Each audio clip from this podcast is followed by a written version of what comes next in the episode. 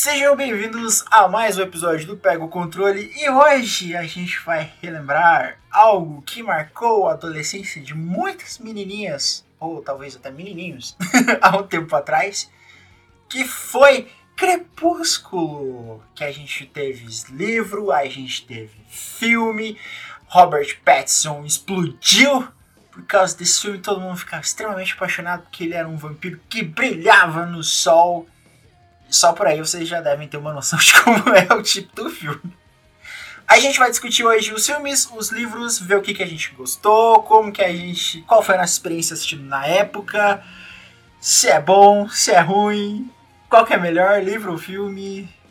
Vamos ver nesse episódio.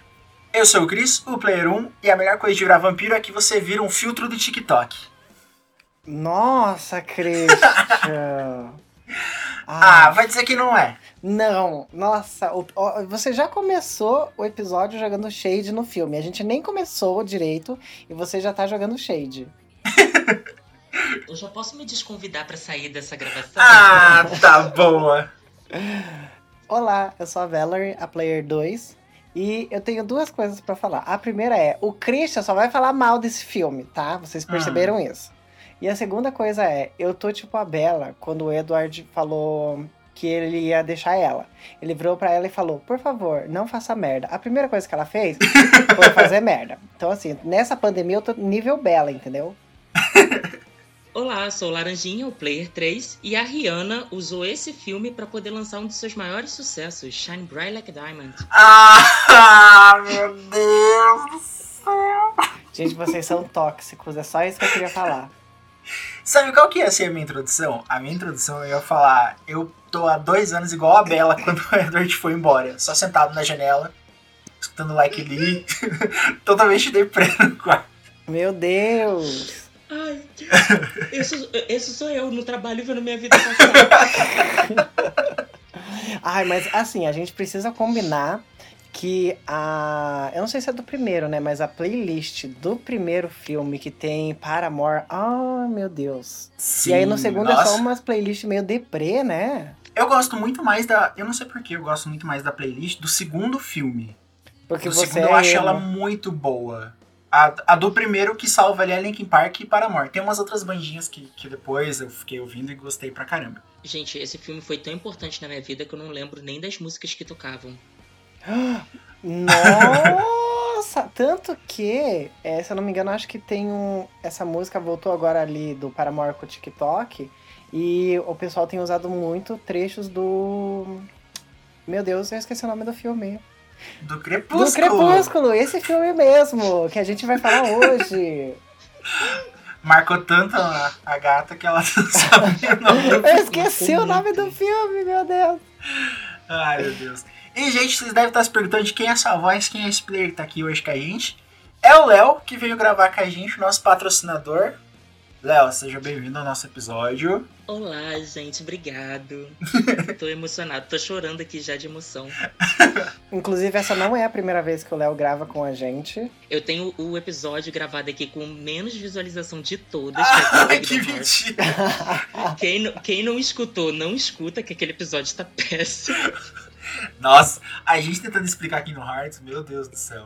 Não. Hoje a gente vai ter um parte 2 com o Crepúsculo. Uh, não, e ainda ficou prometido da gente tentar dar continuação naquele episódio. Agora, como que vai ser isso? Olha, é só ladeira abaixo, é. tenho certeza.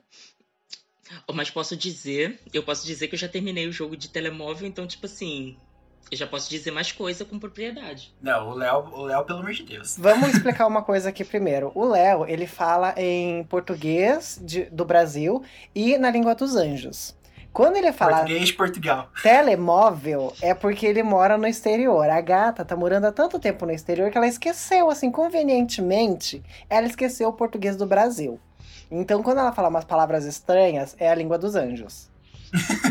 Exatamente. Mas, gente, pra gente começar, quando foi a primeira vez que vocês ouviram falar de Crepúsculo? Eu lembro que a minha, eu tava voltando do trabalho e eu voltava com uma amiga do colégio. E ela começou a falar de, do livro. E eu lembro que ó, o filme tinha estreado no, no cinema há pouco tempo, mas eu não tinha nem prestado atenção, assim, nem sabia o que, que era. E ela começou a falar desse livro, que era do vampiro, que ele era extremamente apaixonado pela menina e tudo mais, que era muito romântico e tal, e que eles viviam muito tempo, mas agora estão nessa cidade. Eu fiquei, ah, interessante, sei lá, um dia eu vou ler. E aí, eu lembro de eu ter chego em casa, né? Eu trabalhava de madrugada, pegava ônibus com ela de manhã. Cheguei em casa, dormi. Quando eu acordei, a minha mãe veio falar do filme.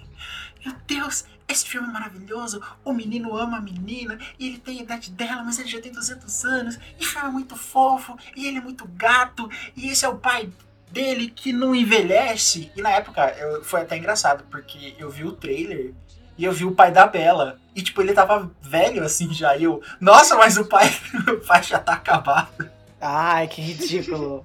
e a minha mãe falou que ele é imortal e é muito bonito. Eu falei, tá, né? E foi a primeira vez que eu, que eu ouvi falarem de Crepúsculo. Mas eu acho que eu fui assistir, tipo, um bom tempo depois. Eu acho que a minha memória mais forte, assim, de Crepúsculo são dois momentos da minha vida. A primeira foi porque, assim, Durante um período da minha vida, eu tive um lapso heterossexual. Foi uma coisa, hum. assim, que, que deu, que eu não sei o que, que foi, mas foi uma fase da minha vida, né? Como é, a, a homossexualidade, ela passa, né? Então, a minha heterossexualidade também foi uma fase. E aí, é, eu tinha um crushzinho numa menina, e essa menina, ela era fã do Crepúsculo. Então ela comentava algumas vezes, algumas coisinhas aqui e ali. E depois, é, o segundo momento que eu tive contato com o Crepúsculo, eu lembro claramente que foi quando ela me mostrou o vídeo que fez a carreira do Felipe Neto. Esses foram os dois momentos assim que eu falei, ah, isso é Crepúsculo. Aí depois de um tempo eu fui assistir, mas eu fui assistir mais por causa da polêmica que estava rodando em volta do Felipe Neto do que por interesse mesmo em relação ao filme. Mas aí eu gostei e continuei assistindo o 2 e o 3. Ai, cara, minha memória de, de Crepúsculo é com a minha irmã. Minha irmã é rato de livro. Ela, tipo, tem todos os tipos de livros que você pode imaginar. Ela, tipo, adora livro teen e tudo mais.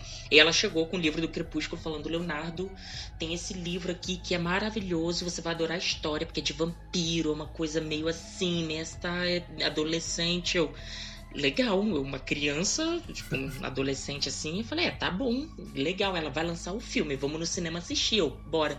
Eu fui com hype lá em cima, a gente foi, sentou na cadeira do cinema quando começou o filme, eu falei, que que eu tô fazendo aqui? Alguém me mata. foi assim. Ai, que mas, tipo assim, tornou-se uma tradição. Eu tô falando sério, gente. Ah, mas tornou-se uma tradição que, tipo, mesmo ela tendo parado de, de, ir no cinema assistir os filmes que ela não gostou, ela esperava sair na televisão para poder assistir. Eu ia no cinema todo todo lançamento para poder assistir o filme. Virou tipo uma tradição. Eu ia só no cinema para poder ver o filme, sair de lá e falar mal. Era tipo uma tradição que eu fazia. Nossa, gente, que absurdo. Eu já fui. O, o, penúltimo filme eu fui no cinema ver sozinho, pra vocês terem noção. Tipo, como eu era assim, rato de tradição. Eu falei, não, comecei vendo no cinema, na estreia, eu vou assistir toda a franquia na estreia lá no cinema. Então, tipo, um dos filmes eu vi sozinho. Até que o último, acho que eu fui ver com a minha irmã, que foi o último que ela falou: quero ver como é que vai ser, porque o livro é maravilhoso, não sei o que. Pá, a gente foi. Uhum uma bosta. Mas enfim, essa é minha visão de Crepúsculo. Eu vou ser cancelado hoje, já tô tudo bem. Já aceito isso. Mas ó, não dá pra falar tipo de todo mal, porque é, dependendo pro público, né? Se é pro público, tipo, a minha mãe, a minha mãe é apaixonada pelos filmes. Faz tempo que ela não vê. Mas eu lembro de eu, eu fui com a minha mãe na estreia do segundo filme no cinema. A minha, mãe, a minha mãe comprou balde temático que a gente tem até hoje. Tem camiseta. Eu não sei como é que tá o estado dessa camiseta, mas a minha mãe pegou o kit mais caro por causa da camiseta. Léo, ela guarda eu. o balde temático até hoje. Tem um. É que assim, tem o balde e tem o coisinha de pipoca que ele é de papel, o né? Saquinho. O saquinho, saquinho isso, o saquinho. A minha mãe tem guardado. Ela guardou até hoje, assim, tipo, tá salvo dentro do, do balde de pipoca do crepúsculo. E se alguém encosta naquele balde para comer pipoca? Uhum. Morre. Uhum. Tem o copo, tem o copo também. O copo a gente não pode encostar, que é pra deixar lá guardado. não pode pegar. A gente. Isso é amor. É igual fã de Harry Potter. Né? Só que a mãe do. A mãe do Chris ela tem um histórico. Porque depois do Crepúsculo, a gente descobriu que os 50 Tons de Cinza foi inspirado na saga do Crepúsculo, né?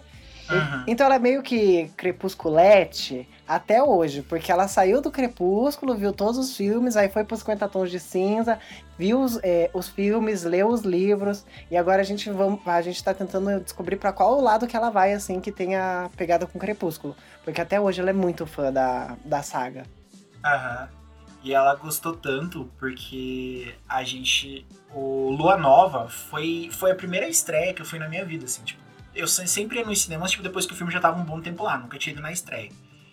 E meu Deus, quanta gente gritando na sala. A primeira cena do, do Lua Nova, em que o Edward sai da, da floresta, tipo, 5 segundos de, de filme, tava um berreiro dentro do cinema. E eu fiquei, meu Deus do céu, gente. Tipo, quase não dava pra ouvir o filme.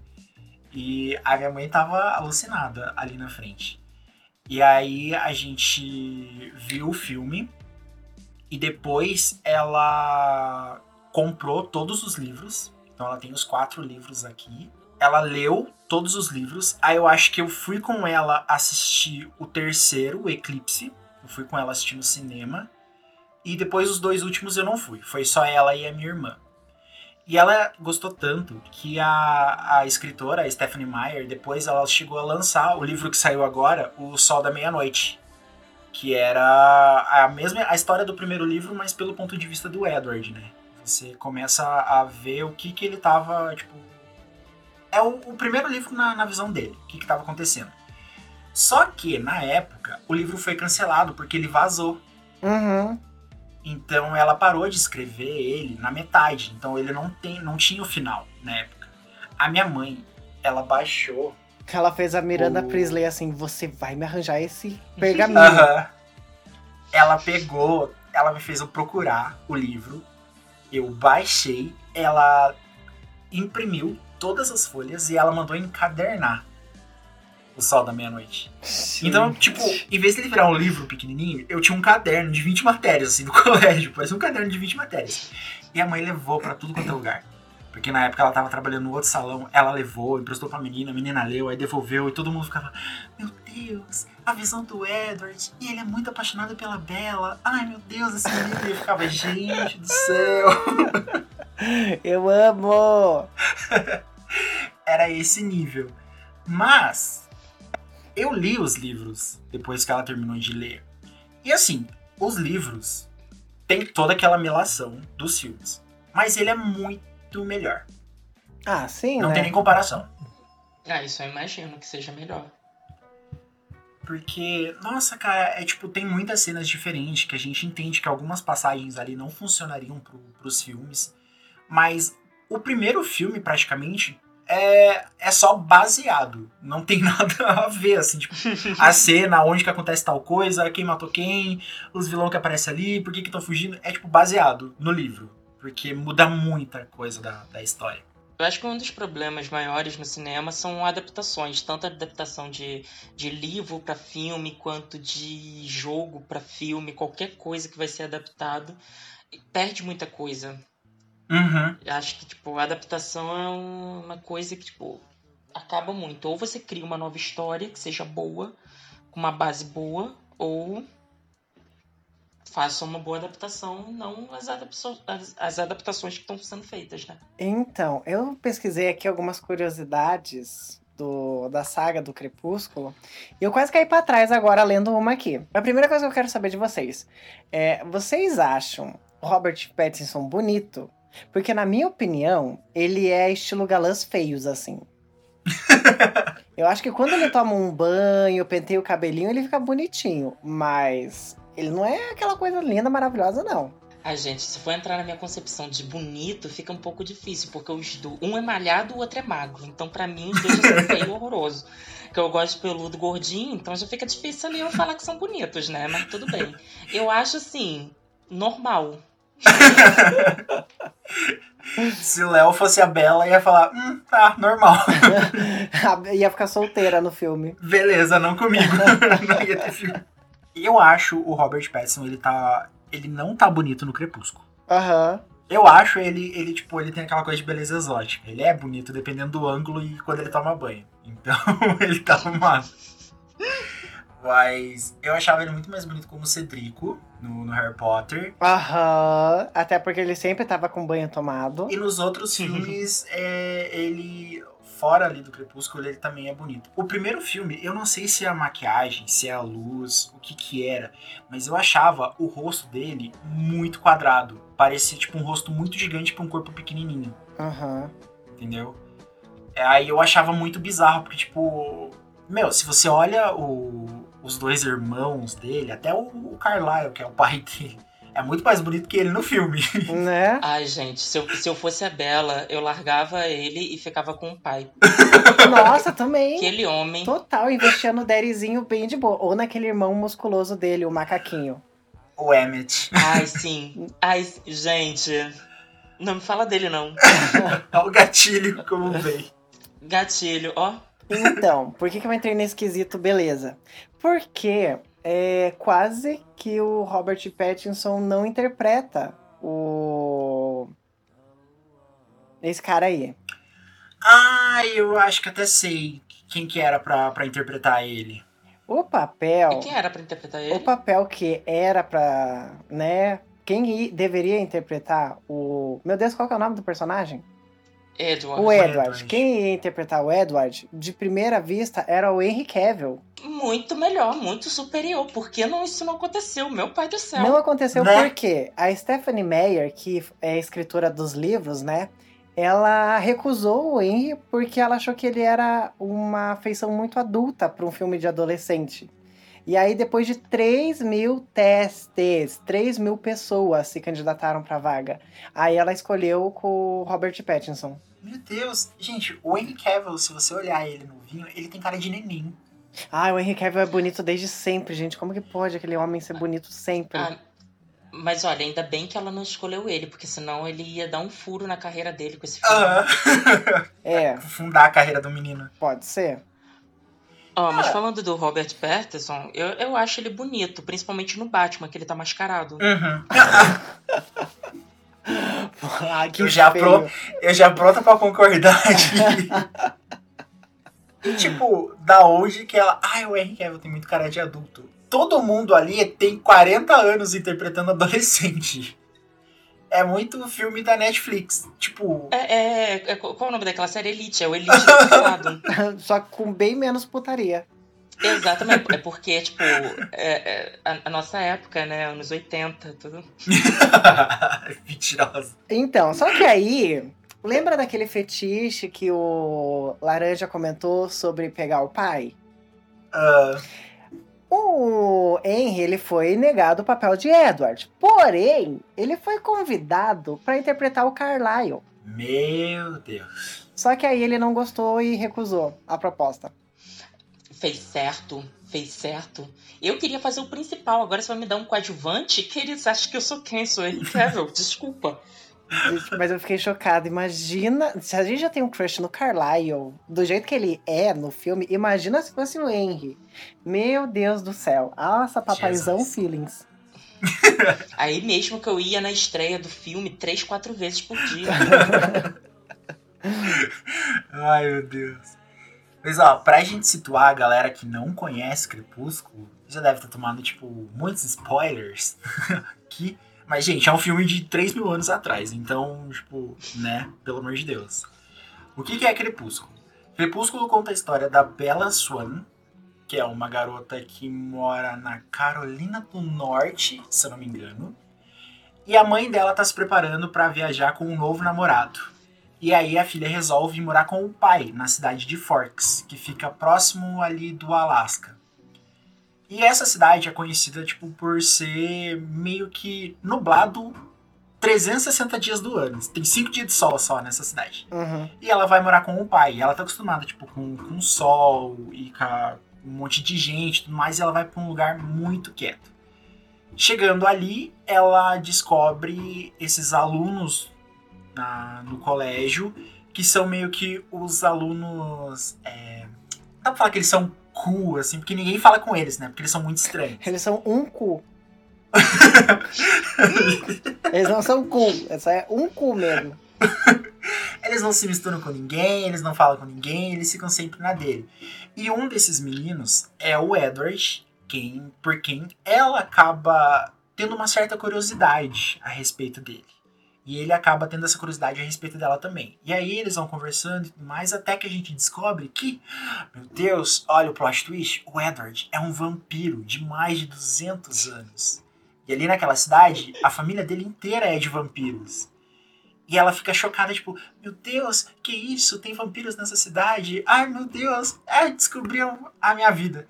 E ela acaba se apaixonando por ele, e aí tem todo um Paranauê, tem vampiro que quer matar ela, e ela gosta muito dele, ele tenta mandar ela embora, e nossa, vira uma novela mexicana, tipo, gigantesca. Primeiro começa assim, ela desenvolve um crush nele, e ele ignora ela até não poder mais. Só que, cara, no primeiro filme tem uma cena que todo mundo achou muito lindo, muito bonito, muito fofinho. Que foi o momento em que você percebe que o Edward tem algum interesse na Bella.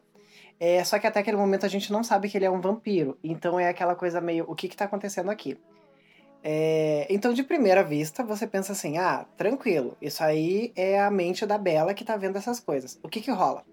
Ela tá dormindo no quarto dela, bem de boa, e aí a gente sabe que ela já tem um crushzinho nesse cara estranho. E aí ela olha para um canto do quarto dela e ele tá ali parado. Aí ela vira o olho e volta naquele mesmo canto e o cara sumiu. Tipo, em dois segundos. É muito rápido.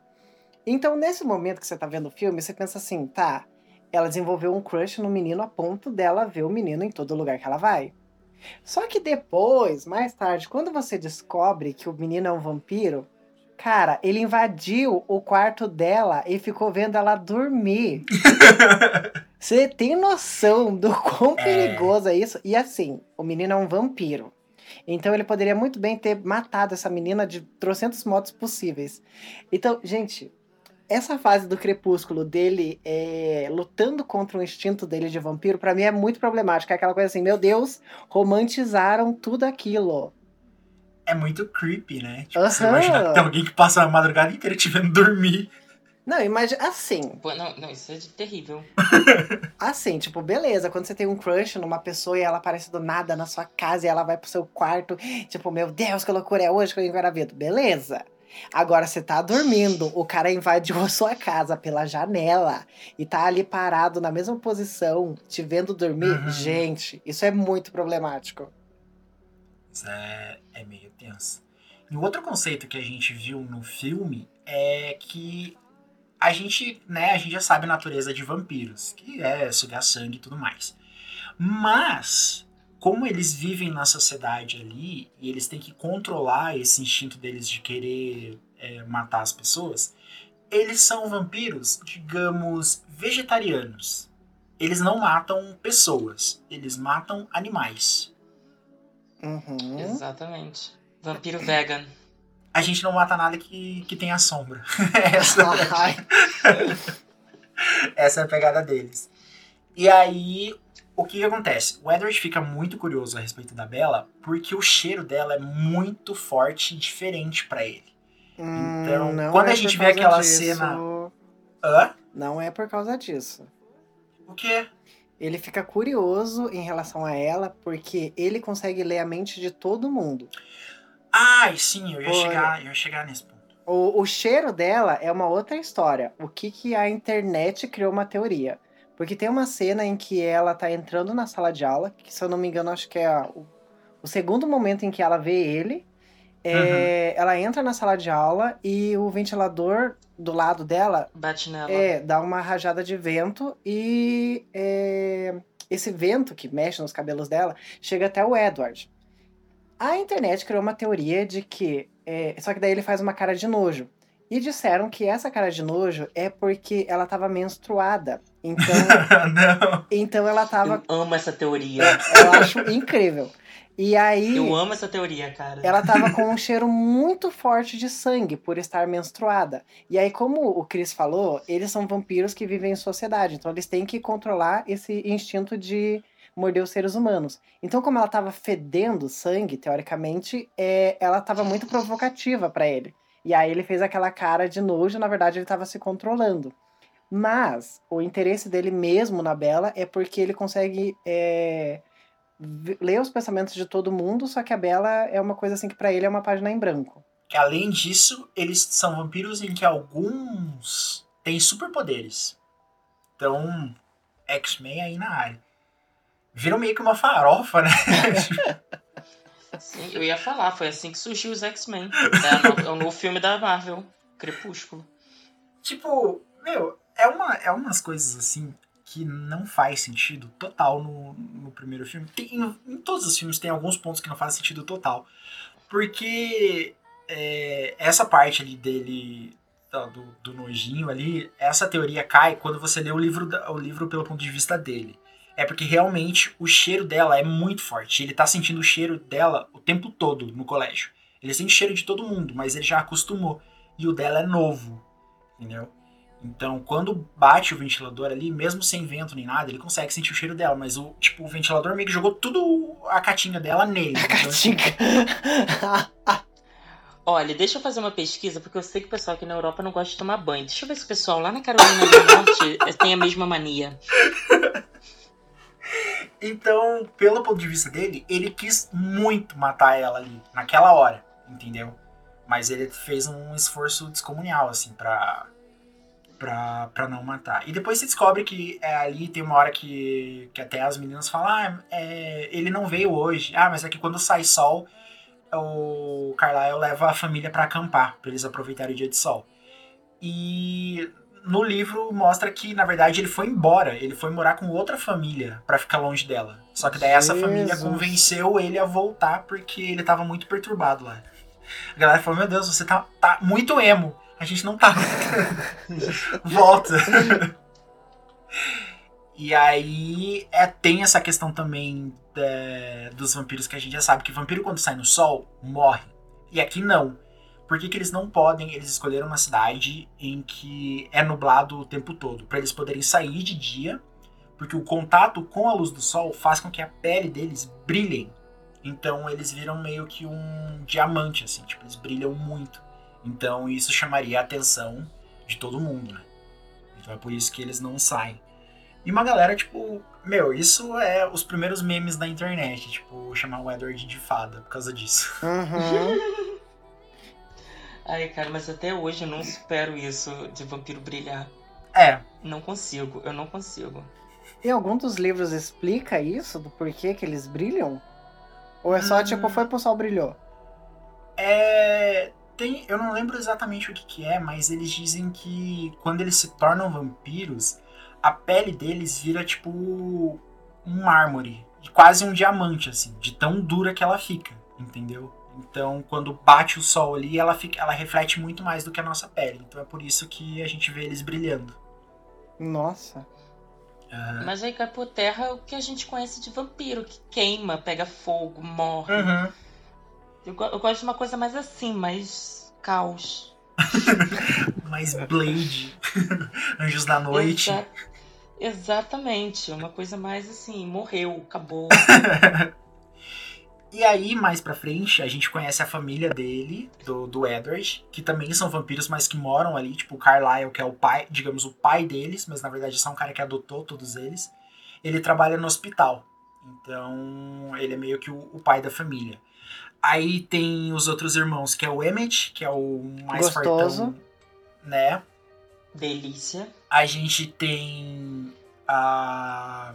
Eu esqueci o nome da outra menina. Da Rosalie, lembrei. A gente tem a Rosalie, que é a irmã que fica puta com a Bella o tempo todo. Ela não pode olhar pra Bella que ela tá fazendo cara de nojo. Adoro, sou eu. Eu sou ela total. Ela é o puro deboche. A gente tem a. A Esme. Eu não lembro o nome da, da mãe deles. Cláudia, vamos chamar ela de Cláudia. Temos a Cláudia. Sim, a Cláudia. E o João, que é o pai da família. Aí a gente tem, tem o doidinho lá, que a gente vai chamar de Guilherme. E tem a que eu O Guilherme. gosto, que é a do cabelo curtinho, que a gente vai chamar de. Qual que é o nome, Léo? Ivone. Ivone, arrasou. E aí, essa é a família deles. Eu só gostaria de falar uma coisa. A Ivone tem um olho lindo. Nossa, a Ivone, eu dava uns pega na Ivone, sério. Meu Deus do céu, ela é muito perfeita. Até no filme ela é muito perfeita. Ela é perfeita, perfeita demais. Pelo Parem de ser. A gente tem a, a Esme, que é a mulher do Carlos Lyle. A gente tem a Alice, que é a irmã mais doidinha que vocês estão falando. E ela é a, a segunda que tem poder na família. A Alice tem o poder de ver o futuro. Então, quando ela foca em uma pessoa, ela consegue ver o que vai acontecer com aquela pessoa a partir do momento que ela toma uma decisão. Por isso que eu gosto do Então- nome Ivone. Não parece é, nome de mãe de. Ná, assim? Exatamente. É por isso que eu escolhi esse nome. Você acha por quê? Ótimo, mãe Porque tem cara de Ivone. que vê o futuro. Aham, Mãe Ivone, mãe olha Ivone. tudo. Faça uma consulta com a mãe Exatamente. Ivone. Nossa, perfeito. É cara- Perfeito aí, ó. Fechou. E o outro menino é o Jasper, que ele é um vampiro que acabou de chegar na família. E ele é o que tem mais problemas em ficar perto da Bella, porque ele ainda não tá acostumado a esse tipo de vida. Então ele meio que, que se afasta. É, no primeiro filme tem um grupo de vilões ali que atacam, que querem, começam a caçar a Bella e eles têm que proteger ela.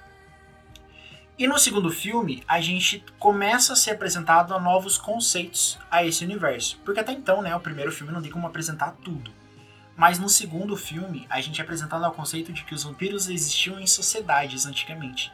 E um do e na Itália existe meio que um conselho de vampiros que ditam as regras. Então os vampiros não podem chamar atenção, porque eles não querem perder o estilo de vida deles. Então se um vampiro chama atenção de algum modo, que as pessoas tipo, meu Deus, vampiros são reais, esses vampiros da Itália começam a caçar essas pessoas.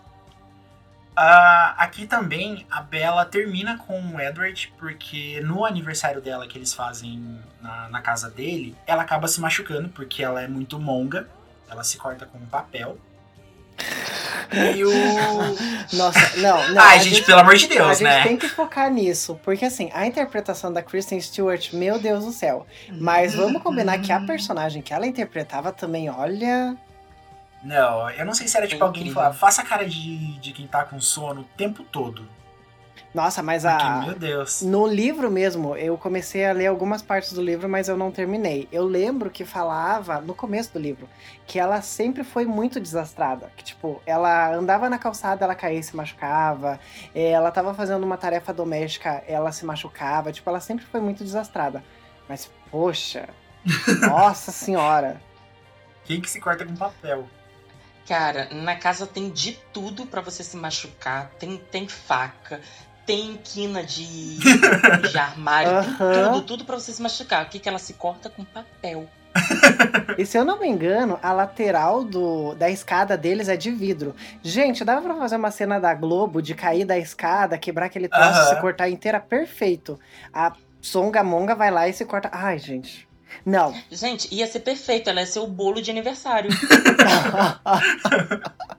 Meu Deus, o, o L ele só piora a situação, né? Eu, eu tô fazendo o filme ficar interessante aqui. Você tá começando a fazer um filme de terror daqui a pouco. É isso que você tá fazendo. né? E aí, quando ela se corta com o papel, ela se machuca e o dedo dela começa a sangrar. Nesse momento, o Jasper, que é um dos vampiros ali que ainda não tá acostumado, ele sente o cheiro dela e ele ataca. No que ele tenta, no que ele ataca ela, o Edward separa os dois, só que o Edward, muito ogro que ele é, faz a Bella voar longe e ela atravessa uma parede. basicamente.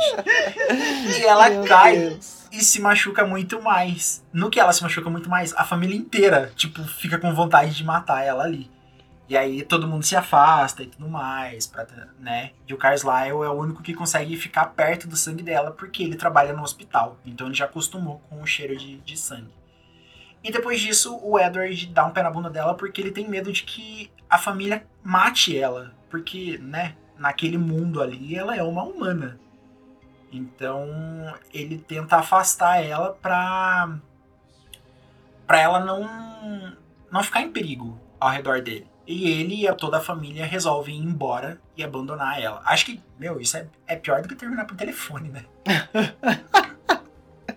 Vamos colocar A minha família aqui. inteira vai se mudar pra ninguém falar com você. Ai, gente. Eu, eu preferiria muito mais ser lançado pela parede e a família se mudando do que alguém terminando comigo pelo telefone. É muito mais dramático, né? É, é, pô, imagine a aventura de você atravessar uma parede. Nossa, agora E vocês quando- falando, nossa, parece tão absurdo. Assistindo não parecia tão absurdo assim. Agora falando, tipo, gente, é um exagero, né? Tudo é muito exagerado. E aí, com o Edward fora da, da cidade, né, abandonou ela, a Bella começa a voltar a viver com os amigos, porque ela ficou muito dependente do Edward. Tudo ela vivia em volta dele. E quando ela volta a, a sair com os amigos, ela reencontra um amigo dela de, de infância, que é o Jacob, que ele faz parte de uma, de uma tribo dali da cidade, tipo, são os índios, e eles moram numa, numa, digamos, numa colônia, assim, mais afastada da cidade. Pra quem não conhece o Jacob, é o Shark Boy. É, Isso! do Shark Boy e Lava Girl. 12 é demais também, se eu não me engano. Ah, esse eu não assisti, não sei. Ah, também não sei dizer. 12 é demais. Eu vi ele a primeira vez nesse filme, 12 é demais. E ele já era uma criança tão bonitinha. e eu também era criança, né? Então, tipo, pra mim era aquela coisa, hum, quero namorar esse menino. Aí quando eu vi ele no Crepúsculo, nossa senhora. Cara, o Jacob é muito aquela coisa, tipo, ele é o ele é o Henry Cavill hoje. Não, ele é o The Rock hoje, se passando por um adolescente de 16 anos. Sim. Porque o bicho é um cavalo de músculo. E não. Tipo, cara, nenhum adolescente se parece com aquilo. É muito absurdo. Mas eu acho que ele ganhou corpo justamente pra esse filme, porque nos filmes que ele tava interpretando antes, ele não tinha tudo aquilo de corpo. Não tinha não. É, e tem, a, e tem uma explicação no, no livro, né? Porque que os adolescentes da tribo ali começaram a ter, tipo, essa explosão de, de hormônios. E aí, no segundo filme, a, Ve a Valerie, a... Eu mesma. Eu queria me matar, eu queria ficar depressiva ouvindo é, Paramore. Eu mesma. A Bella, Eu ela pandemia. descobre... Ela descobre que quando ela entra em situações de perigo, ela acaba tendo uma visão do Edward. Então toda vez que ela entra em, em, tipo, coisas que, que dá muita adrenalina pra ela, ela vê o Edward na frente dela, tipo, falando pra ela parar e tudo mais. E aí ela acha que, tipo, aquilo é coisa da cabeça dela. Que, tipo, sei lá, é alguma memória dele e ela fica. E ela fica viciada em entrar em situações de perigo, porque toda vez que acontece isso, ela vê ele. É o único jeito dela ver ele de volta. Então ela começa a sair com o Jacob e eles montam uma moto que, né, para adolescente, meu Deus, moto é a coisa mais perigosa do mundo. Só que chega um tempo que o Jacob para de sair com ela e o Jacob acaba entrando num grupo dos meninos da, da colônia ali, do, de índios, e ele se afasta dela. E quando ela vai atrás dele para tirar satisfação do que, que tá acontecendo, ela descobre que ele faz parte de um grupo de lobisomens agora. E aí ela fica, meu Deus, o que mais existe nesse universo? Tem vampiro, tem lobisomem. E eles são uns lobisomens muito mais legal que os vampiros, diga-se de passagem. Pô, você vira vampiro, você só pode sair em dias nublados e você brilha. Você tem uma pele, né, que é puro mármore.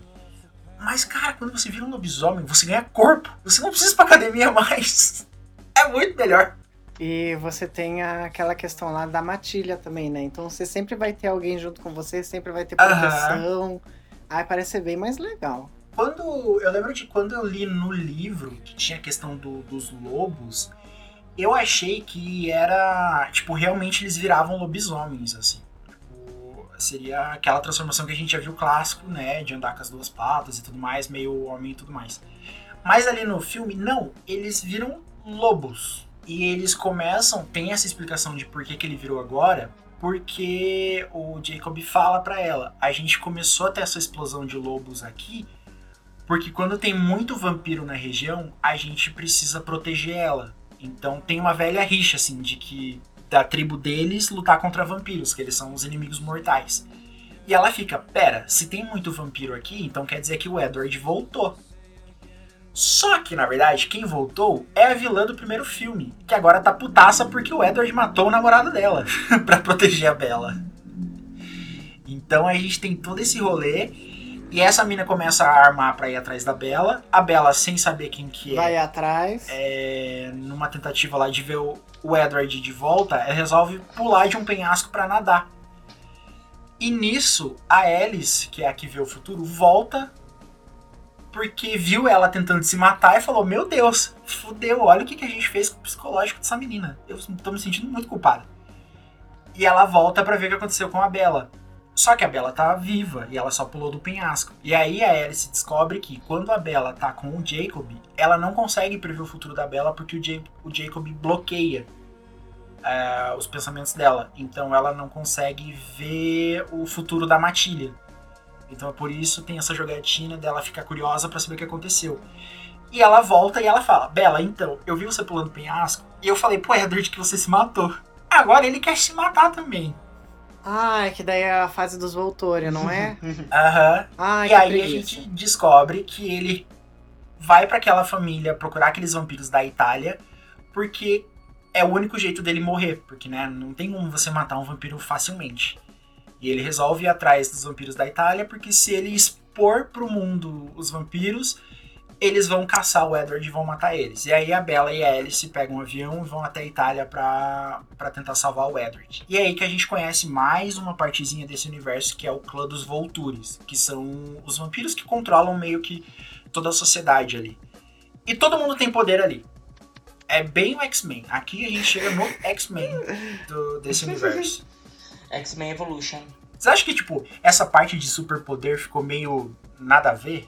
No contexto vampiro, acho que não. Olha, num contexto do filme em geral, onde lobisomem, o lobisomem vira lobo, vampiro brilha, eu acho que tipo, ter superpoder ali é a coisa mais normal que É tem. tipo só mais um dia na vida do pessoal ali. Exatamente, pra mim é super normal. Se os humanos ali começam a invocar espada, escudo pra poder lutar contra eles, eu vou achar a coisa mais normal do mundo. Tá, então dá pra deixar passar. Porque eu achei que, tipo, fica uma coisa... Mas, vendo o universo todo, né, nesse contexto, até que faz sentido. É a coisa que mais faz sentido perto do, Ai, do que a gente viu até agora. Eu, eu acho que faz mais sentido que vampiro brilhar. Faz sentido. a Christian, a Castlevania já ensinou pra gente que os vampiros têm vários superpoderes. Então não é nada novo, assim, sobre o sol. Porra, a Valor quer comparar Crepúsculo com Eu estou comparando vampiros, eu não estou comparando Castlevania com Crepúsculo. Você para com isso. Ah, mas vampiro sempre teve super velocidade, é, super força, sempre É, essas coisas. é. Obrigado, Ellie, muito obrigado. Tá, dá pra gente dar essa passada de pano pro, pros vampiros. Que passada de pano, menino. Não é passar de pano. Uma vê o futuro. Gente, o- literalmente, já pulando que as etapas, o último filme não é nada mais do que nada menos uma visão. É isso, se você queria assistir os filmes, você já sabe tudo. É isso, gente. Eu, eu, eu parei pra assistir aquele filme quando terminou. E eles falam assim: ah, a gente tem que mudar isso. Eu falei assim: calma aí, o que eu assisti até agora não aconteceu, é sério. Perdi duas horas e meia de filme pra poder ver algo que não vai acontecer e é o melhor filme que tem nessa saga e não acontece? Então, a gente já vai chegar lá, mas eu vou falar que isso ficou muito legal. essa parte. É, é, eu também acho. Tá, ó, é, tem. A gente tem que falar sobre a questão da pele dos. Olha só o assunto que a gente vai entrar. Tem que falar sobre a pele dos inter... intérpretes? Dos atores. A pele dos atores. Por quê? Como eles são vampiros, eles justamente não podem tomar sal porque eles podem brilhar. A pele dos atores que fazem os vampiros é muito branca. Só que tem uma curiosidade muito louca nisso, que é, eles eram terminantemente proibidos de tomar sol. Ficaria muito difícil de você passar maquiagem na galera mega bronzeada ali também, né? Só que assim, durante as filmagens, eles não podiam tamo- tomar sol mesmo. Tipo, era uma cláusula do contrato deles. Se eles tomassem Nossa! sol, eles estavam quebrando o contrato. Então eles Ah, mas isso pagariam uma eu, multa. eu acho até, sim, eu acho até bacana isso porque, tipo, dá um. deixa a pele mais natural. Porque, tipo, você passa um, um pó compacto um pouco mais claro que sua pele e já vai parecer que você tá pálido. É, Agora, se você tá super bronzeado, passa um, um pó compacto, assim, três tons abaixo, vai falar assim, gente, que palhaço é esse? é verdade. Ficaria muito, muito estranho. Ah, mas isso eu achei interessante. E quando a gente conhece o Clã dos Vulturas, a gente descobre que o líder deles é um cara que já conhece o Edward e a Alice há muito tempo. Que eles já lutaram juntos no passado. E como ele é um clã muito poderoso, o Edward e a Alice seriam, tipo, pessoas que deixariam o clã muito mais foda do que já é. Porque o Edward pode ler o pensamento de todo mundo, menos da Bella. E a Alice é uma pessoa que. que pode prever o futuro. Então, tipo, porra, pra você conquistar todo mundo, os dois eram, eram muito bem-vindos. Então, eles. Rola uma coisa ali de como a Bella é a única humana que tá ali entre eles. Eles tentam matar a Bella, mas o Edward não deixa e protege elas e tudo mais. E aí eles falam, tipo, ela não pode viver entre a gente, porque ela já sabe o nosso segredo. E o Edward faz a promessa de que vai transformar ela em uma vampira.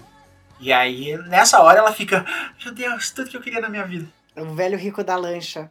Aham, agora finalmente eu consegui, meu sugar daddy. Nossa, tudo. Viver pra sempre. Olha só que coisa maravilhosa. Eu vou viver pra sempre, vou ser bonita pra sempre, vou ter superpoder.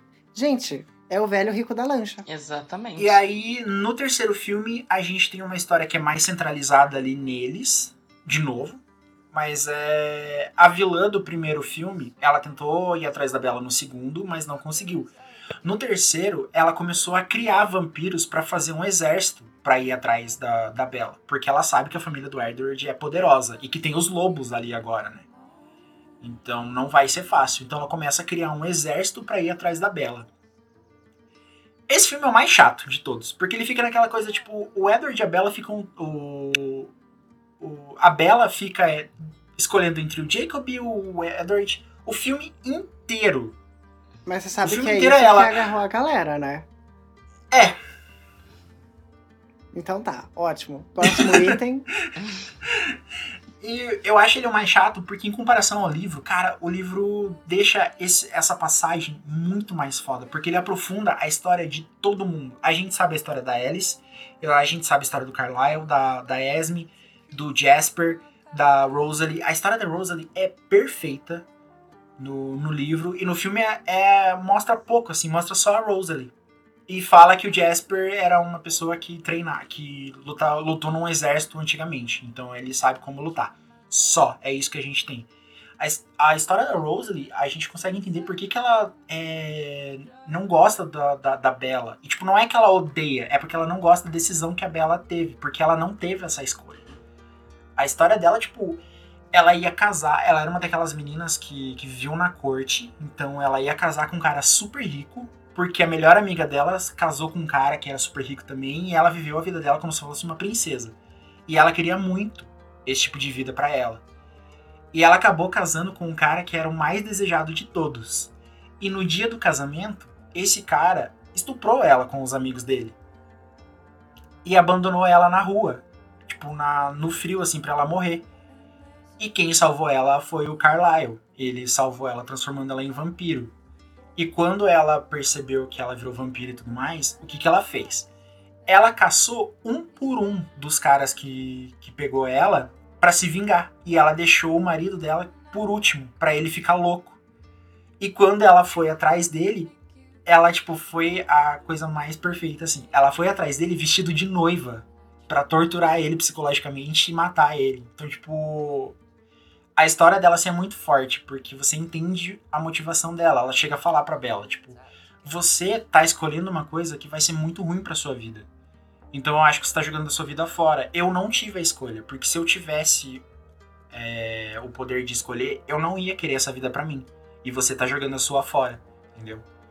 Então, cara, no livro é muito mais aprofundado do que na série. Na série a gente. Não, na série. No filme a gente fica só o romance bom do- Mas- dos três ali, é muito chato. Imagina se tivesse uma série. Gente, foram três filmes, o Christian já tá reclamando. Imagina uma série. Funcionaria muito melhor. Você acha? E eu ia assistir. eu ia assistir, com certeza. Mas vocês acham que funcionaria melhor uma série ao invés dos filmes? Eu acho. Imagine, oito episódios com a cara da Bela, assim, sem expressão nada. Gente, seria perfeito. Tá, então basicamente o teu problema não é com os filmes. É, quer dizer, o teu problema é com os filmes, não com a saga. Não com a saga, porque nos livros até que funciona. É bobinho, é tudo mais, mas é, aquele, é aquela coisa de filme romântico, entendeu? Gente, falar a verdade, eu quero agora um seriado falando só a história da família. Não precisa falar a história da Bela. Nossa, Sim. total. Nossa, inclusive, eu acho que ia ser bem melhor do que os filmes. Nossa, ia dar um dinheiro. A família, a família Cullen. Pronto. Uma temporada cada história. Aham. Aham, Cara, de cada membro. Perfeito.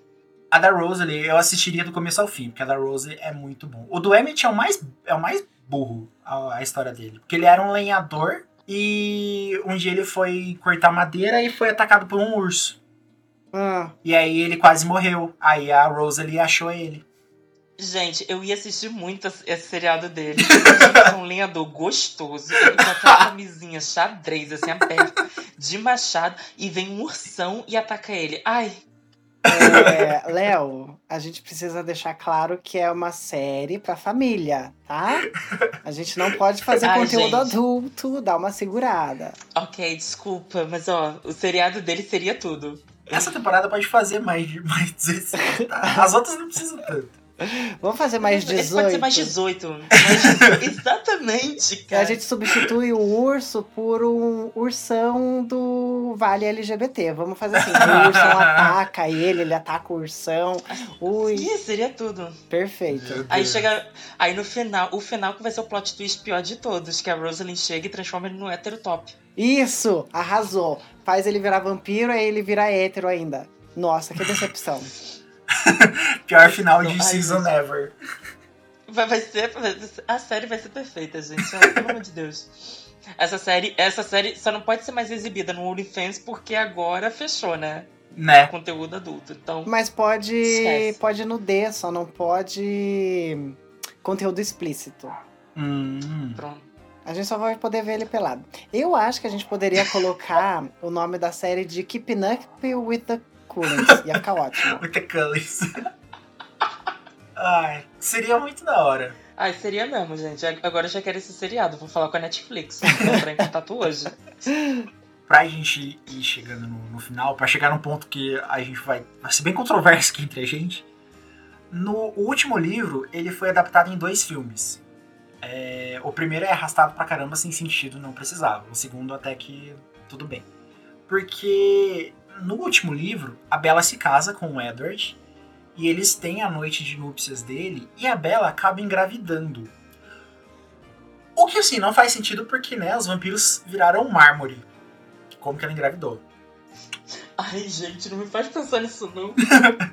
Mas não é porque ela engravidou enquanto ela era humana? Mas ele é mármore por dentro.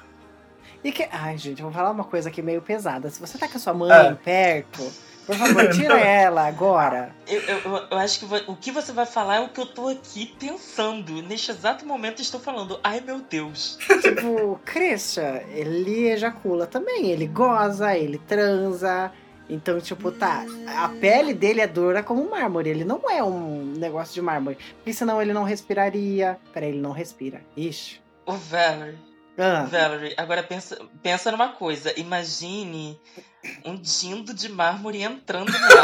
Ah, não, isso eu já pensei, já cogitei, tá? Já. Nossa senhora, já tem todo um filme aqui que eu planejei. E de- Ai, Ai, gente, meu. Deus. Imagina você deitando numa mão de mármore que o negócio ali fica hum, né, o tempo inteiro. Ih, Jesus. Meu Ai. Deus. Mas, ó, Imagina uma surra de mármore mole. Meu Deus. Valerie, não faz sentido porque se a pessoa não tem sangue, não tem como bombear pra aquele lugar. Hum. Ué, Ah, mas ele bebe sangue pra quê? Pra ter sangue no corpo. exatamente, pronto. A não ser que, que todo, todo vampiro fique pronto o tempo todo. Imagina o Emmet. Ah, meu Deus. Ai, Esse filme tá cada vez melhor. Eu tô adorando. Tem uma passagem no livro que a Rosalie fala que ela e o Emmett vivem construindo casas novas porque toda vez que eles transam, eles, Eles quebram a alguma casa. Ah, Tanto que é algo que acontece com o Edward e a Bella, não é? É. Eles quebram uma cama. Aham. Imagine, se eles quebram uma cama e ela quebra uma casa, querida, aquele casal ali é muito bom. Porque eles não cansam, é uma coisa que acho que não sei se fala no filme, mas no livro fala. Eles não cansam, então eles podem ficar horas ali. Sim, fala no filme, tanto que é uma coisa assim meio. Ih! Você fala, eita, esse filme tá ficando bom. E aí, quando a Bella engravida do, do Edward, vira um Paranauê todo, por quê? Eles não conheciam nenhuma história de uma humana engravidando de vampiro. O que, que eles conheciam? Eles conheciam histórias de vampiros transformando bebês em vampiros. E aí gerou um problema muito grande para a comunidade deles, porque quando você tem um, quando você é um vampiro adulto, já é difícil de você controlar a vontade de, de, de matar uma pessoa para pegar o sangue. Então, como eles ali são meio que vegetarianos, exige um esforço muito grande. Agora imagine você pegar um bebê que você não consegue controlar. Esse bebê vai sair matando geral.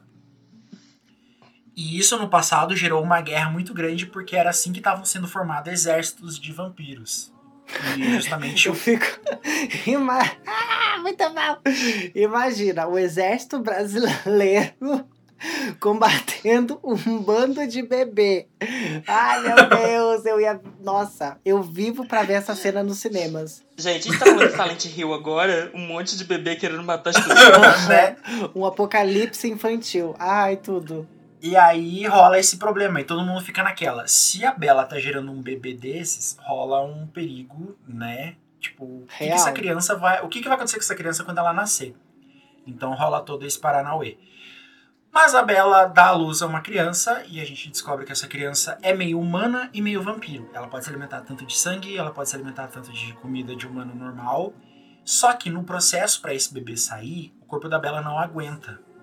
E a Bela acaba morrendo no processo. E para não perder a mulher da vida dele, o Edward acaba transformando ela em vampiro. E a primeira parte do filme acaba com a Bella se transformando em vampiro. O mais legal é que a pessoa tava morta e ela renasce maquiada, cabelo lindo e roupa de couro.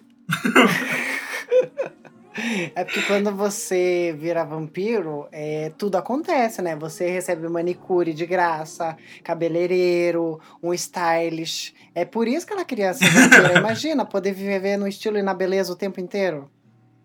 Né? Gente, é Sailor, é Sailor Moon do- dos vampiros. Você vai se transformar, começa a brilhar aqui, ó. As unhas, a roupinha muda, tudo na hora. É verdade. vampiro. Você reclamando aí no Crepúsculo, mas no Sailor Moon você tava aceitando, né, gay? Sua hipócrita. É, eu não assisto Sailor Moon. É, beijos. Sakura Card Captor. É, sa- perfeito. Não, mas, mas, mas Sakura, ela se veste, ela não se transforma. É, Lê, mantém É. pra você. E aí, o último filme, a gente tem é, um embate final, porque entre o clã dos Cullens e dos Voltures. Por quê? Com todo esse rolê de nascer um bebê vampiro, o clã que mais sofreu é um clã que é muito amigo dos Cullens, que vive, que vive próximos a eles. Que no, no, no livro do, do Edward é onde ele vai morar lá quando ele tá depressivo. E esse clã no passado tentou criar bebês assim e não deu certo. E os Voltures foram lá e meio que aniquilaram quase todo mundo desse clã. A- eles mataram a, a matriarca do, do clã. E ficou só as filhas. E uma das filhas vê o bebê da Bela. E ela acha que é um bebê vampiro. O que, que ela faz? Vou caguetar pros Voltures.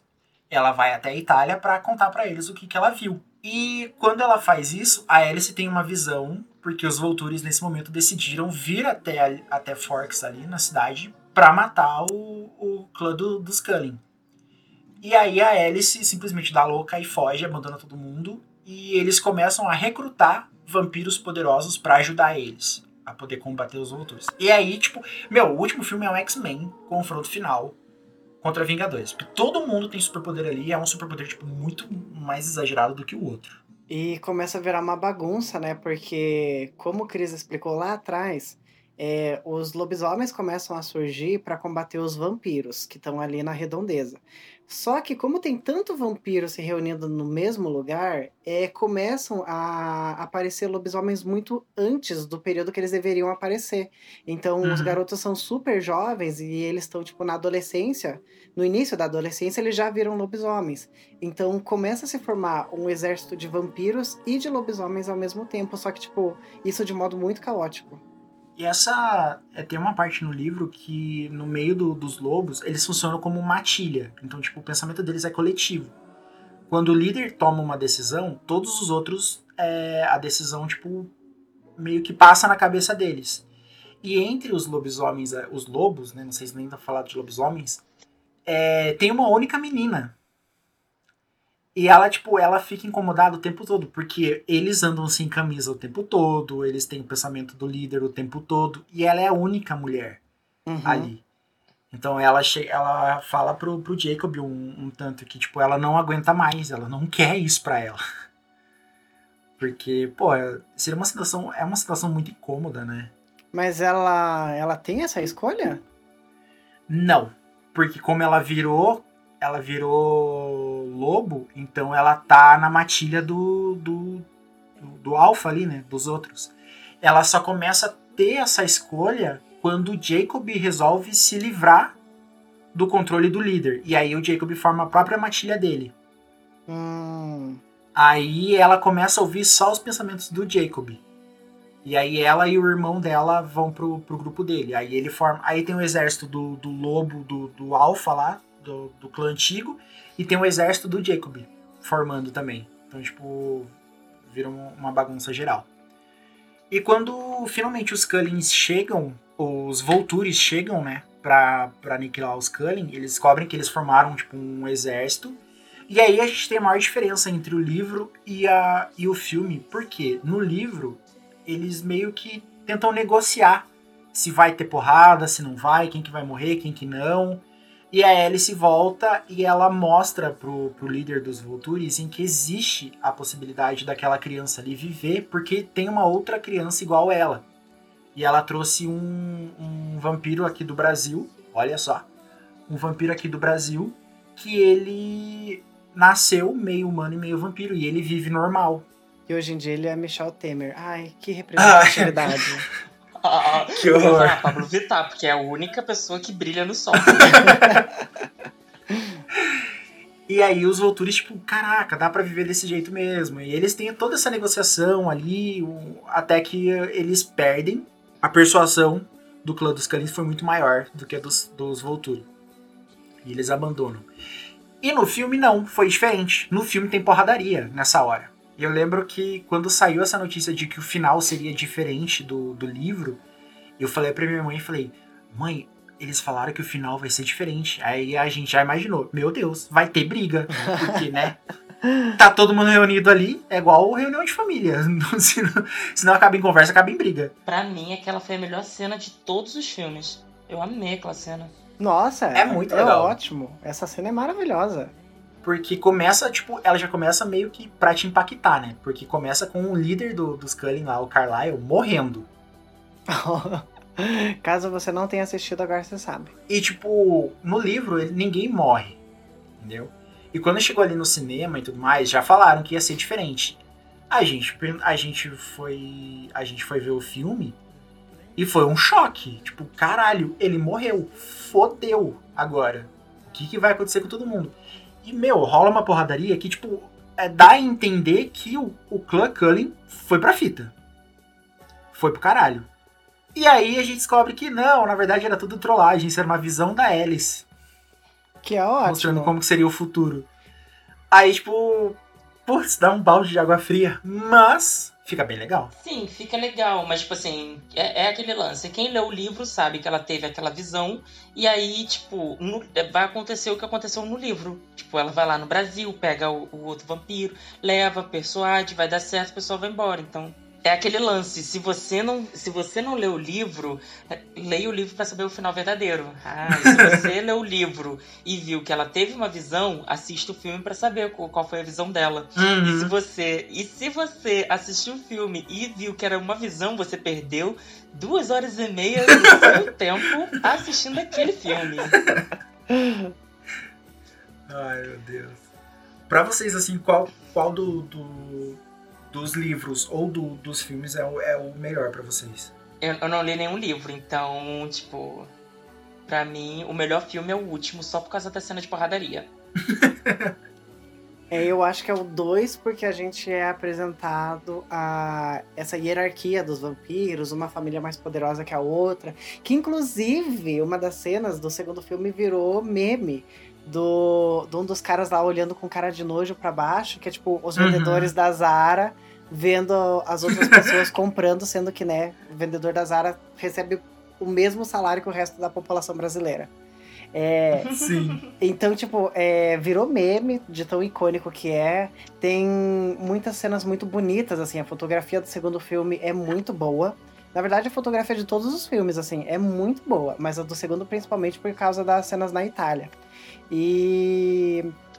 Eu acho que é isso, assim. Só que em termos de história, história, história mesmo, o terceiro é bem melhor. Porque aí tem todo esse plot twist, tem aquela coisa de a Bela morrer, depois voltar, e aí tem toda a, a história da bebê dela, como que vai ser. Mas eu acho, gente, eu acho uma patifaria a parte em que o, o Jacob, ele tem o impeachment, que eu não sei falar o troço lá, que ele tem o... Imprint. O imprint, esse aí. É, pela filha da, da Bela. Gente, ele teve esse negócio quando a menina era um bebê. Isso é tão problemático? Ai, gente, isso eu achei tão, assim... Sem comentários. E ó, essa é uma falha do filme, porque no livro tem um outro cara que também tem esse imprint com uma criança. Só que o Jacob explica, bom, aí eu não sei qual vai ser a visão de todo mundo, mas o Jacob explica, explica, explica pra Bella o, o que acontece. Quando ele tem esse imprint, é, ele pros lobos é como se aquela fosse a pessoa pra vida inteira. Alma Só gêmea. que, como ela é uma criança, lógico que aquilo dali não vai virar nada, né? é, De- romântico nem De nada. primeiro momento, pelo menos. Enquanto ela é criança, ele vira meio que um guardião. Ele protege ela, tipo, a todo momento. Ele vira como se fosse um padrinho, assim. Tipo, ele tá ali protegendo, ele tá brincando. Mas ele faz tudo voltado pra, pra criança. Tanto que tem uma cena que a Bella encontra é, esse cara que teve um imprint pela, pela menina. E a menina, tipo, tem 4 anos. E ela fica na praia, tipo, brincando de castelinho. E ele fica brincando de castelinho com ela. Tipo, ele vai funcionar como se fosse um padrinho, assim, sabe? Uhum. até ela ficar adulta. Quando ela ficar adulta, aí ela ela eu não lembro se se ela sente a mesma coisa. Mas aí quando ela ficar adulta, aí eles ficam juntos. É, mas pode ser também decisão dela, porque, tipo assim, ai, eu tô com você desde que eu era criança, querida. Eu não quero nada contigo, Você é quase meu avô. Né? Mas é, é, eles não vão envelhecer, eles envelhecem, mas não não tão rápido. Sim. Mas eu acho que vira uma coisa mais meio de, de, de, tipo, você é a pessoa que eu tenho que proteger pelo resto da minha vida. Aham. Vira, vira um, um totem guardião, É, e mesmo, e mesmo que, a, mina- que a pessoa não queira, é, ele vai continuar protegendo ali, sabe? Ah, Então não tá. precisa virar algo, algo tipo sexual nem nada, porque, né? Ele vira como se fosse um guardião. Aí quando a, a pessoa cresce, a pessoa escolhe se quer ficar com ele ou não. Mas ele vai, vai continuar protegendo. Entendi. Então foi o filme mesmo que tratou de forma meio ambígua. É, o filme mostra de uma forma meio errada. Eu, pra mim, o melhor é o segundo filme. Justamente porque foi o que eu vi na estreia e tudo mais. É, eu acho ele bem mais legal do que os outros. O terceiro é legal o final, por causa da porradaria. E o, o quarto e o quinto. O quarto não é legal, o quinto é legal pela porradaria no final também. Só. Meu Deus, ele só quer ver porrada. Ah, porra. Agora, se eu fosse pra ficar com um livro, o terceiro livro é muito bom.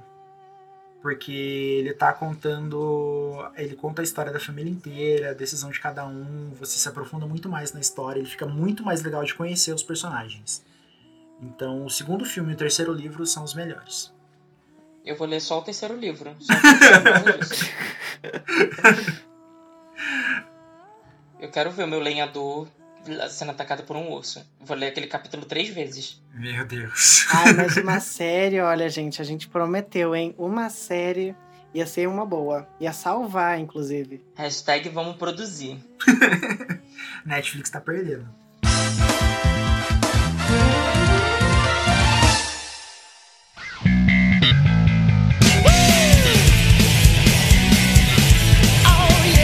E agora chegamos na sessão preview do podcast, onde nós comentamos sobre algo que vai ser lançado. Pode ser filme, série, jogo, anime, programa de TV, o que for. Só trazer aqui pra gente.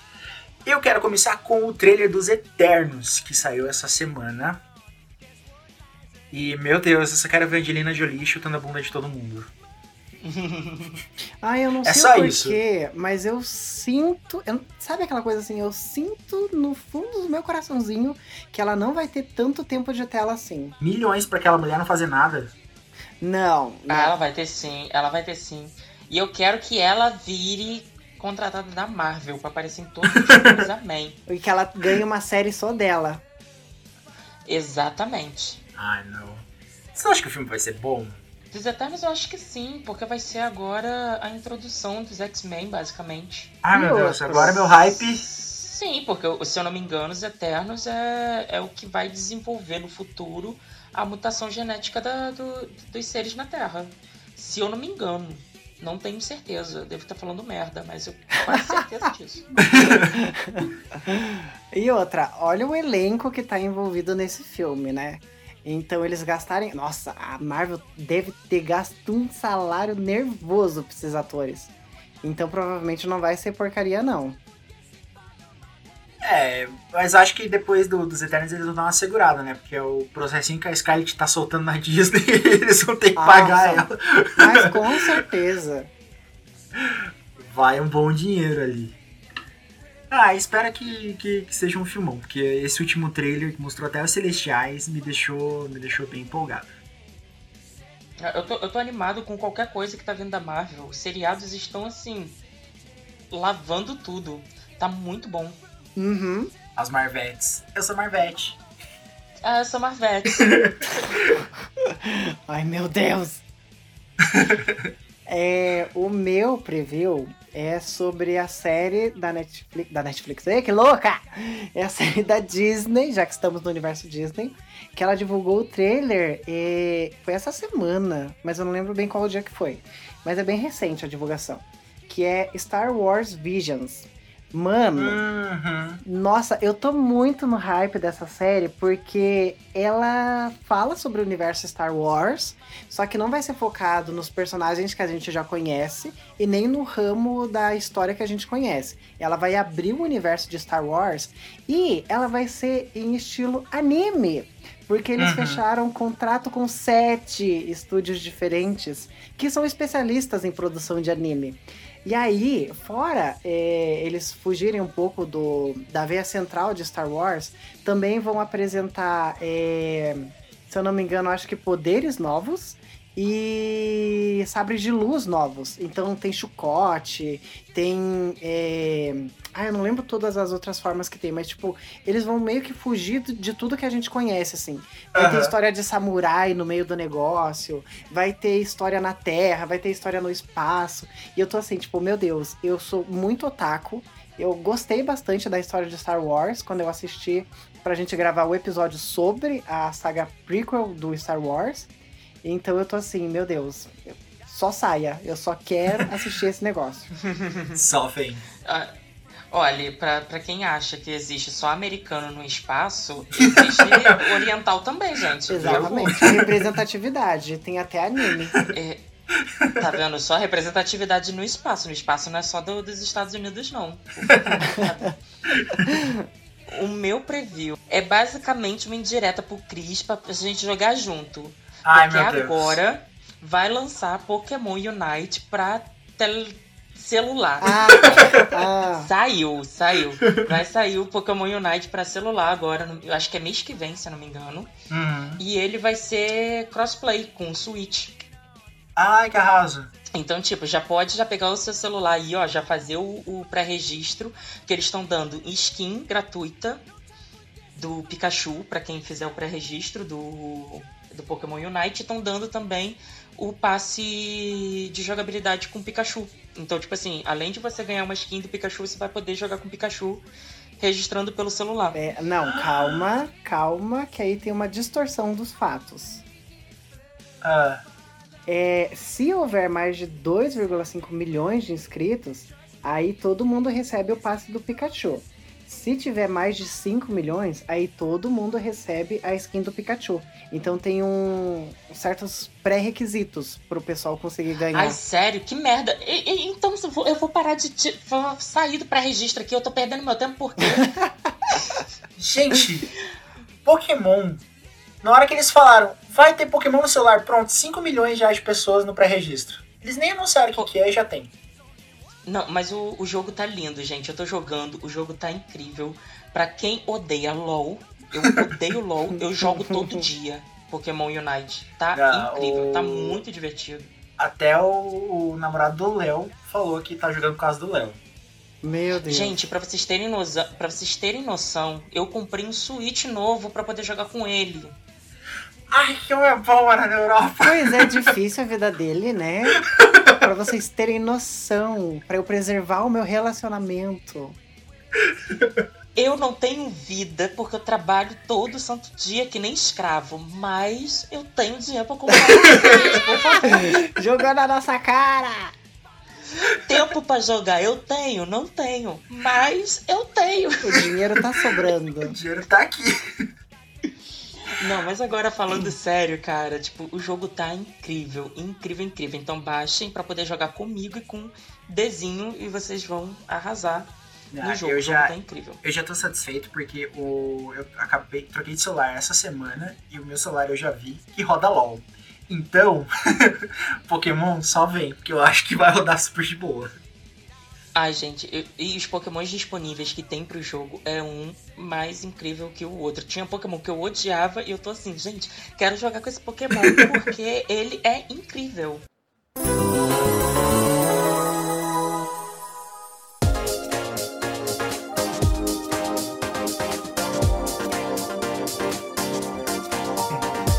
E agora a gente chegou na nossa sessão review do podcast, onde nós comentamos sobre algo que a gente viu durante a semana. Pode ser filme, série, jogo, anime, programa de TV, o que for. É só trazer pra cá que a gente vai dar nota, igual aquelas revistas de videogame de antigamente, que davam nota tipo bronze, prata, ouro, lixo do mês e platina, dependendo do, do assunto. Eu quero começar falando com uma coisa que me chocou essa semana. Não sei se é a realidade de todo mundo, mas eu tava jogando Resident Evil 2 esses tempos no, no PSP. O que acontece? Eu descobri que eu consigo melhorar o meu tempo muito rápido por causa do vício extremo que eu tenho. Hum, né? E aí eu fui pesquisar essa comunidade de speedrunners, porque eu fiz um tempo que eu achei bom. Eu geralmente eu terminava Resident Evil tipo com duas horas, duas horas e meia. E eu consegui terminar um, esse tempo atrás com uma hora e quarenta. E aí eu falei, porra, dá pra fazer mais rápido. Quanto será que é o recorde mundial, né? O recorde mundial é 40 minutos. Hum, Eu fiquei, tipo, extremamente chocado. Aí o que acontece? Eu fui pesquisar e eu descobri que speedrunners não ganham dinheiro. Ué, você falou semana passada que ganha. Não. Então, por isso que eu pesquisei, Valerie, porque eu achei que ganhava. Ah, Tem um tá. site com, com os melhores é, tempos lá e tudo mais. Só que assim, você bate o tempo e coloca lá no site provando que você fez e tal. Você coloca um vídeo e tudo mais. E fica lá. Você não ganha dinheiro com o speedrun. Nossa. O que provavelmente acontece é, você deve ganhar dinheiro com o seu canal, ou, tipo, sei lá, se você faz speedrun na Twitch, a galera. Ah, tá, mas tipo, é por dando conta própria. É, mas assim, Sim. não é uma coisa que tem um órgão especializado em speedrun que vai te pagar pra você fazer aquilo. Não, vai de você ser fã e querer fazer speedrun. Ai, interessante. Acabei de descobrir que eu não vou perder tempo da minha vida pra recorde de jogo. Então, tipo, putz, eu acho que, tipo, isso dá um prata, porque é muito legal você ver a galera se matando e tudo mais, e quebrando recorde. Teve uma menina que ela, é, eu vi essa semana também, ela foi jogar Metal Gear a primeira vez na vida dela. Ela fez isso em live, o Metal Gear do PlayStation 1. E ela, tipo, uns caras começaram a caçar ela e ela se escondeu deles numa porta. E essa porta no jogo normal, ela só abre se você tiver uma chave que você vai encontrar um bom tempo depois. O que acontece? Ela se escondeu nessa porta e os inimigos começaram a encontraram ela e começaram a atirar. E ela atravessou a porta por causa do tiro. Tipo, o tiro pegou no Snake e ele recuou. No que ele recuou, ele atravessou a porta. E aí ela achou que era um bug. E ela falou: Meu Deus, eu buguei o jogo. E na verdade, ela descobriu uma brecha pra speedrun. a galera da comunidade speedrun tipo, já descobriu que com isso você consegue diminuir dois minutos do tempo total do jogo. E pra speedrun, tipo, dois minutos é, É muita coisa. jogo pra caralho. Então, sem querer, ela descobriu um, um, um bug no jogo que ajuda o speedrun e a galera já tá, tipo, toda fervorosa já pra fazer isso. É muito bizarro. Mas é uma pena que a galera não recebe. Eu fiquei, tipo, meio de cara com essa notícia. Ah, então, então meu review vai ser pra essa garota, que ela é um anjo. Vou dar um ouro pra ela.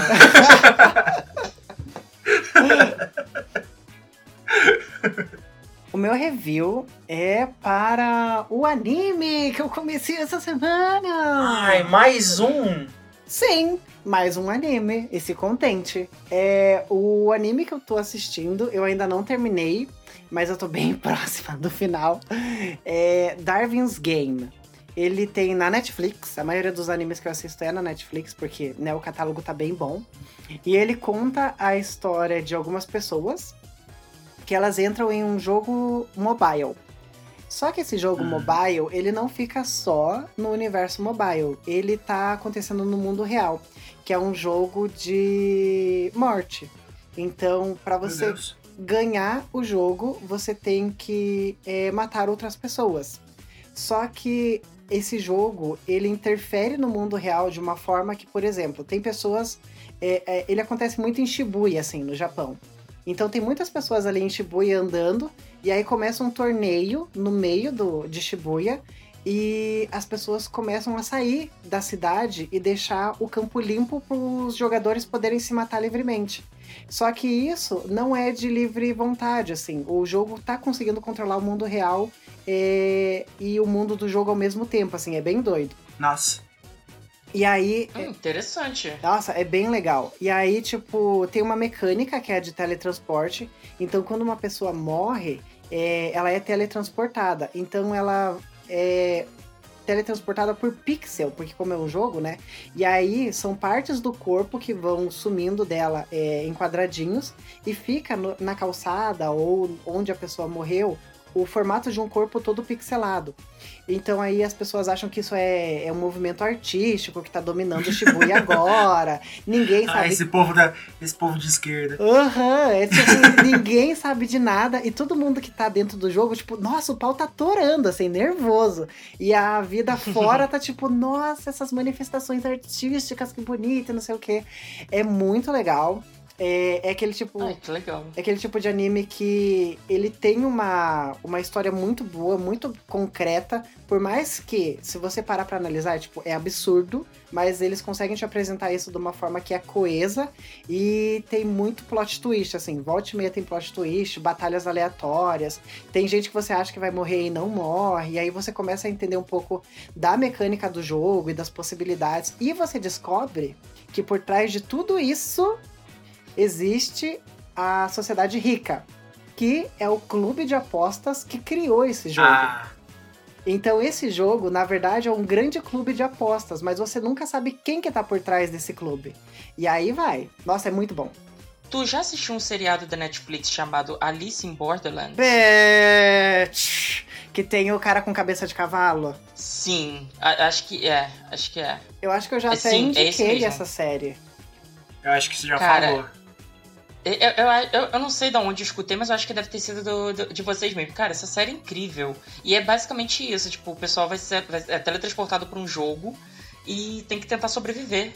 É incrível. Só que aí no- segunda temporada já. Só que aí no Alice a diferença é que os campos são preparados já para pro jogo acontecer, Pra- né? pra- pro- exatamente.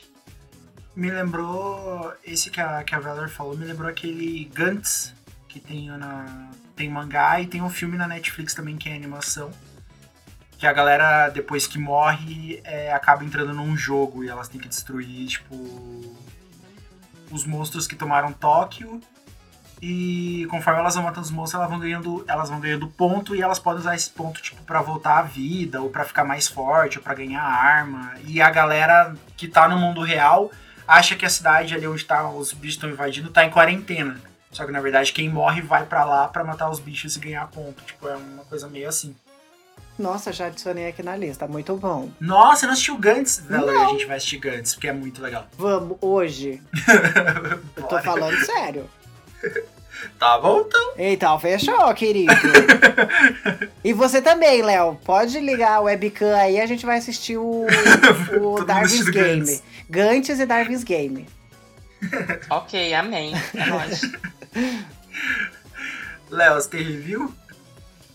Eu tenho. Vou falar de um jogo que eu joguei na semana passada. Pokémon United. Né? Não, não vou falar. É Kingdom Hearts, mentira. Ah, Ai, tá- Deus. ah, não. Não, Tá. ah, não. É, gente, tchau, Léo. Tchau. Até semana que vem. Caiu a internet lá na Não, Europa. Então, eu vou falar do Immortal Phoenix Rising. Hum, Vocês conhecem? Eu Não. acho que eu conheço. É um parecido com Breath of the Wild. Exatamente, só que ele é de mitologia grega. Uh, Cara, esse jogo é fantástico. Tipo, é, a história de mitologia grega conta a história de, de uma personagem chamada Fênix, que ela acaba caindo na Ilha dos Deuses, e os deuses estão, tipo assim, sumidos, eles desapareceram, e tem um vilão chamado Tifão que quer matar todo, toda a gente, quer dominar o mundo. E aí essa, essa personagem, ela tem que salvar os deuses que estão nessa ilha para juntarem forças e matar Tifão. Ainda não cheguei no final, tô, tô, a jogar o game. Porém, o jogo é super divertido. Ele é literalmente super divertido, porque é, conta a história de Zeus perguntando a. Ai, qual é o nome dele? Prometeu? Eu esqueci. Prometeus, isso. Perguntando a Prometeus como é que se mata Tifão. Aí Prometeus vai contar a história de Fênix pra Zeus. E Zeus não tem paciência nenhuma pra escutar a história. porque as histórias de Prometeus são imensas. Então, tipo, você joga basicamente o conto que Prometeus está contando pra Zeus. Então, tipo, a todo momento, toda a narração tem os comentários escrotos de Zeus. É incrível. é comédia do início ao fim. Eu aconselho, dou platina pra esse game e é isso. Gente, chegamos no fim da nossa sessão review. Léo, brigadão por ter gravado com a gente hoje. Quebrou um galho gigantesco. Eu tô aqui. Vocês podem me chamar à vontade quando precisarem, tô aqui. Vocês sabem. Porque, ó, gente, Léo é patrocinador. Léo, como que faz pra participar do podcast? Pra você que é patrocinador? É só vocês irem lá no. Qual é o nome da aplicação mesmo? Também? Sparkle. Ai, gente, é porque eu, eu pagava no Patreon, então, tipo, eu acabei esquecendo. Mas você vai lá no Sparkle e, e é só entrar, gente. É isso. Lindamente. É, detalhe, Viu? por favor, se vocês querem gravar conosco, peguem o pacote de gravação, tá? Porque temos Sim, casos de patrocinadores que queriam gravar com a gente e pegaram um pacote que não tá incluso a gravação. Então, por favor, leiam, tá? Assim vai, vai ficar mais fácil. Exatamente. Ó, se vocês querem participar de gravação assim que nem eu, façam o seguinte: um, viagem para a Europa. Dois, trabalhem que nem um corno. Três, ganhe dinheiro para poder pagar o pacote de patrocinador que possa gravar. Beijinhos aí. Viu, gente? Porque é bem caro. Não, mentira, não é caro não, é bem baratinho, gente. Então, Léo, brigadão. Sabe que futuramente a gente vai chamar você de volta. Principalmente quando a gente for você aqui no Hearts 2. E vem aí, hein? A gente não sabe o dia, mas Vai vir, graças a Deus. Não, não pode ser o 2, que o, o Reach of Memories tá no meio. Ai, meu Deus, sim. Tem tanto jogo antes do 2. Gente, Kingdom Hearts, um dia vem aí. É essa. né? Continuação. É isso, amém. Meu dia vai chegar, ainda meu dia chega.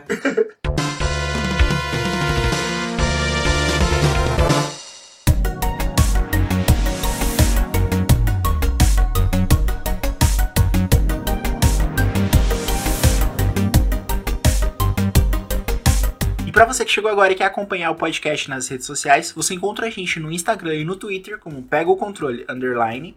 E no Facebook você encontra a nossa página do Pega o Controle e o grupo do Pega o Controle. E você também pode se tornar um patrocinador do podcast. Você encontra a gente no aplicativo Sparkle da Hotmart, onde você pode patrocinar o podcast com valores entre 5, 10 e 20 reais. E para cada valor você tem recompensas. Recompensas como acesso ao nosso grupo secreto no Discord, onde a gente discute temas relacionados ao podcast e é uma conversa mais próxima de vocês. E você pode chegar a participar de uma gravação com a gente no podcast. Tá afim de se tornar um patrocinador para ter recompensas exclusivas? É só procurar a gente no Sparkle como Pega o Controle. Beleza? E agora a gente vai ler a enquete da semana que a gente soltou nas nossas redes sociais, perguntando para vocês qual filme da saga Crepúsculo é o seu preferido. E lá no Facebook, o Rafael Lima mandou pra gente que ele viu o primeiro filme e na hora que eles foram namorar na floresta, ele. Peraí. Viu o primeiro filme e na hora que eles foram namorar na floresta, eu dormi e acordei nos créditos. Nossa, devia estar tá muito empolgante, né? Quando que eles foram namorar na floresta? No primeiro É filme. aquela quando... cena que é, que é o macaquinho? Não, que o Edward conta pra Bella que ele é vampiro e eles ficam lá na floresta.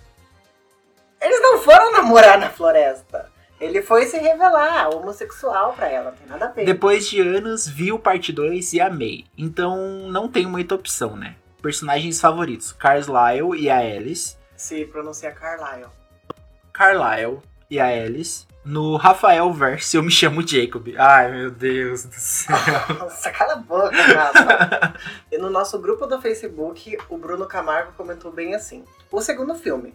Eu acho chique aquelas visões da Itália daquelas pessoas de mantos vermelhos que depois a gente descobre que é de um festival. Nesse filme tem aquelas cenas de perseguição na floresta também, daquela vampira ruiva que é muito bonito. Tem a Alice sendo maravilhosa e esse filme não tem aquele filtro frio do filme 1 que acho horrível. Uhum. E eu gosto daquela cena da Bella sentada na cadeira, depressiva, enquanto passam as estações do lado de fora da janela. Acho que é um filme com um roteiro mais bem fechadinho e uma fotografia decente. Ou simplesmente o mais memorável pra mim. É. A gente até. A minha abertura foi, né? A Bela sentada na floresta, porque a gente na, Ouvindo na Paramore. pandemia. É, o segundo filme é, é o, o mais legal, eu acho. O terceiro, o terceiro é muito legal, a porradaria e tudo mais que dá, mas né, eu já comentei aqui que todo aquele romance da Bela, tipo, ai meu Deus, eu vou dar pra um, vou dar pra outro. O filme inteiro é muito chato. Então não, não rola. Acho que o, o segundo filme é o mais legal de todos. E a trilha é muito boa.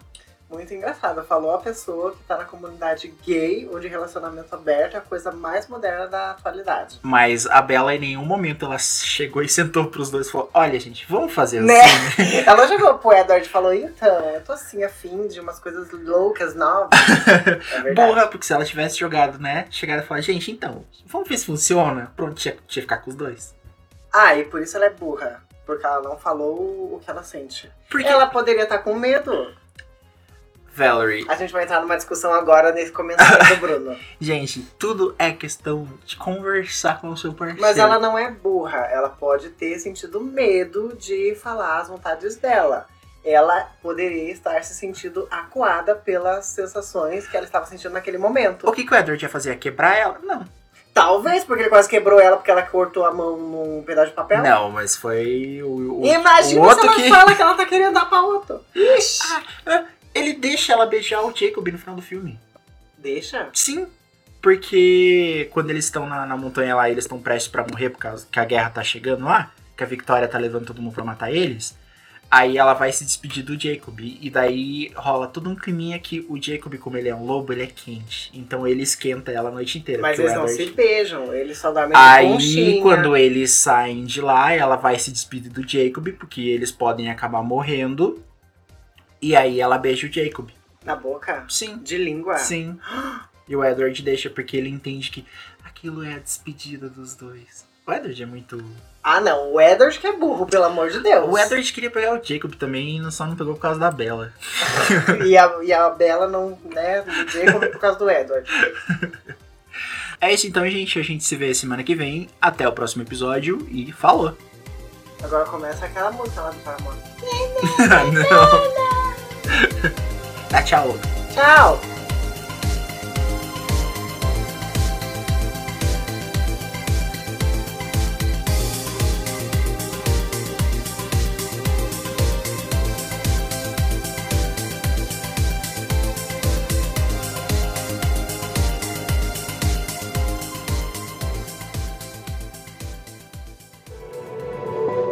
Este podcast faz parte do movimento LGBT Podcasters. Conheça outros podcasts através da hashtag LGBT Podcasters ou do site www.lgbtpodcasters.com.br.